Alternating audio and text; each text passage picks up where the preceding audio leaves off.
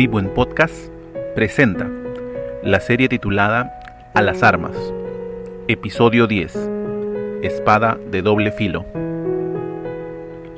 El campo de batalla es una escena de caos constante. El ganador será el que lo controla, tanto el propio como el de los enemigos. Palabras del emperador francés Napoleón Bonaparte. Bienvenidos a un nuevo episodio. Hoy hablaremos de la espada del Espíritu. Y tomad la espada del Espíritu, que es la palabra de Dios. Efesios 6:17.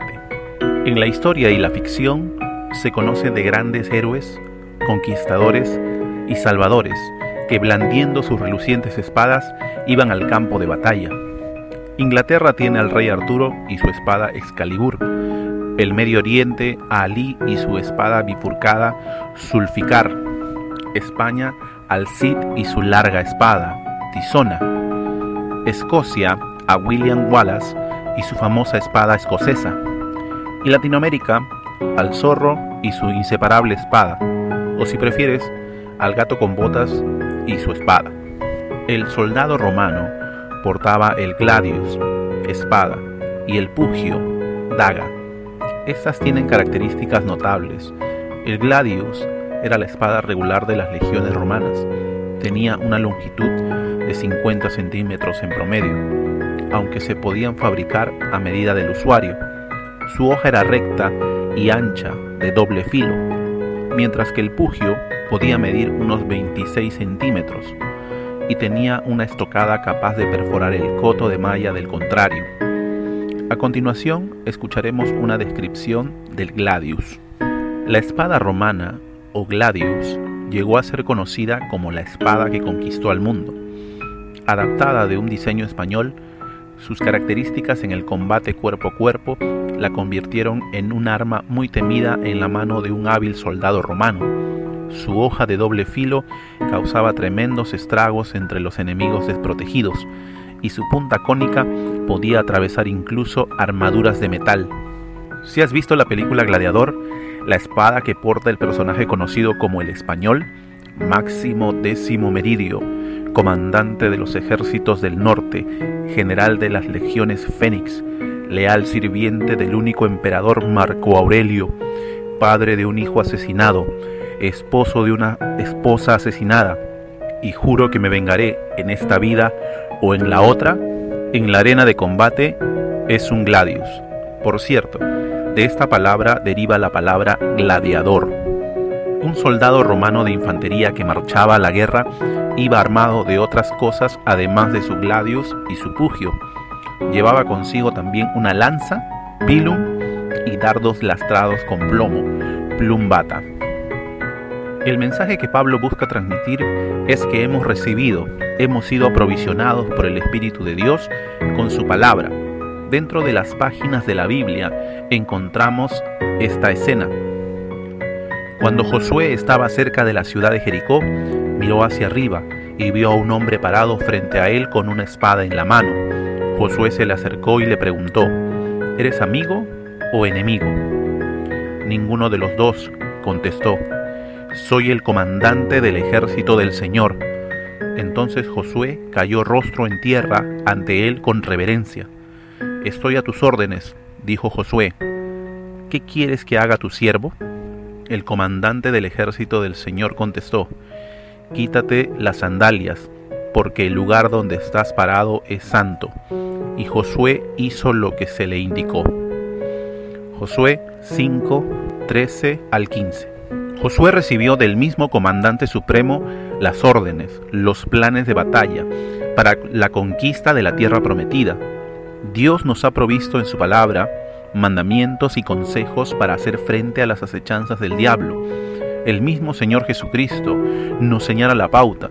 En los evangelios encontramos lo que se conoce como la tentación de Jesús. ¿Cuál fue la estrategia que usó Jesús para repeler los ataques del maligno? Sencillamente blandió la espada del Espíritu, la cual es la palabra de Dios, y bloqueó cada una de las estocadas de Satanás, quien también pretendió blandir la espada del Espíritu, pero sus ataques fueron inútiles, ya que no estaba adiestrado para usar esta sagrada espada. El mejor título para esta porción podría ser Victoria sobre Satanás blandiendo la palabra de Dios. Si deseas saber más acerca de esta historia, te invitamos a dar lectura a Mateo capítulo 4. Muy bien, continuemos. Segunda de Timoteo 3, 16 y 17 nos dice lo siguiente. Toda la escritura es inspirada por Dios y es útil para enseñarnos lo que es verdad y para hacernos ver lo que está mal en nuestra vida nos corrige cuando estamos equivocados y nos enseña a hacer lo correcto. Dios la usa para preparar y capacitar a su pueblo para que haga toda buena obra. La palabra de Dios no solo tiene como propósito mostrarle al hombre su condición pecaminosa, señalando el camino de salvación, también ha sido provista por Dios para preparar y capacitar a su pueblo para toda buena obra. El soldado romano era adiestrado para la batalla, se le capacitaba no solo para sostener la espada con firmeza, sino también para conocer los puntos críticos o débiles del enemigo, donde asestar estocadas mortales. De esa forma podía usar la espada con eficacia y así permanecer firme ante las arremetidas del adversario. ¿Con qué limpiará el joven su camino? Con guardar tu palabra. Salmo 119, 9. ¿Con qué hará frente el hombre a las acechanzas del diablo? Con obedecer, vivir, hacer oído, poner por obra la palabra de Dios. No olvidemos que el enemigo y sus huestes espirituales de maldad están al acecho.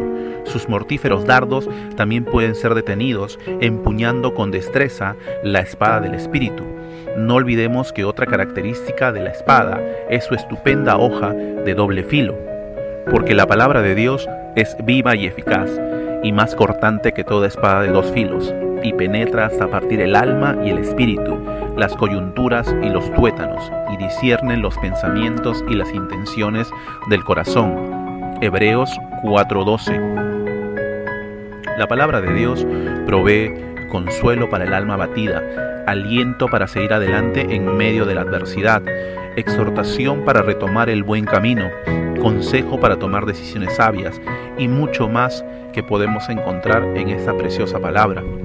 Basta de seguir escuchando nuestra propia voz o la voz del enemigo. Solo la palabra de Dios tiene lo que realmente necesitamos oír. Un amigo o una amiga nos puede mentir.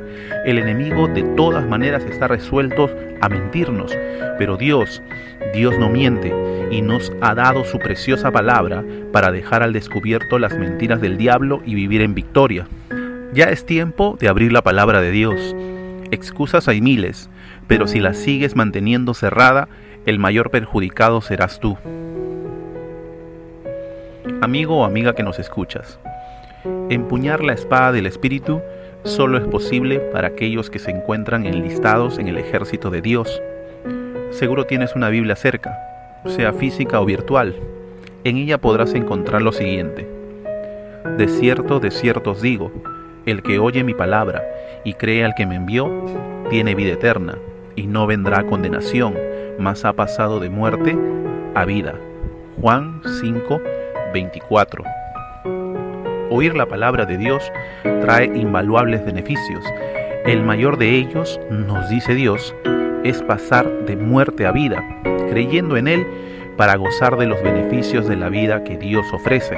Solo basta con creer. La palabra de Dios nos señala que solo por medio de Cristo Jesús se puede ser salvo de la condenación. Hay mucha literatura que contiene buenos consejos, pero solo la palabra de Dios nos da el consejo correcto para llegar a Él. Escudriñad las escrituras, porque a vosotros os parece que en ellas tenéis la vida eterna, y ellas son las que dan testimonio de mí. Juan 5:39. Si deseas conocer a Cristo, quien nos da de la espada del Espíritu, la cual es su palabra, o hablar acerca de lo que está distrayendo tu atención de la palabra de Dios, puedes escribirnos a nuestro Facebook, Vivo Comunidad. Estaremos más que dichosos de escucharte y ayudarte con el consejo de Dios. Pautas generales. Número 1 la espada del Espíritu es una potente arma contra las acechanzas del diablo. Número 2. La espada del Espíritu debe ser empuñada con destreza. Hay que prepararnos para su uso. Y número 3, la espada del Espíritu debe ser usada siempre, sin vacilación. Hasta aquí hemos visto las seis piezas de la armadura de Dios. Aún queda algo más por conocer. En nuestro siguiente episodio continuaremos desarrollando esta serie titulada A las armas. Si ha sido de bendición para tu vida, lo puede ser también para otros. Te animamos a compartirlo con tus amigos y familiares. Gracias por ayudarnos a compartir la palabra de Dios, que alienta y fortalece en la batalla. Te animamos a que puedas escuchar nuestro próximo episodio. Puedes ir dando lectura a Efesios 6 del 10 al 20. Gracias por darte un tiempo y escucharnos. Vivo en Podcast presentó Espada de doble filo Episodio 10. Esta es una producción de Vivo, comunidad de jóvenes. Dios te bendiga.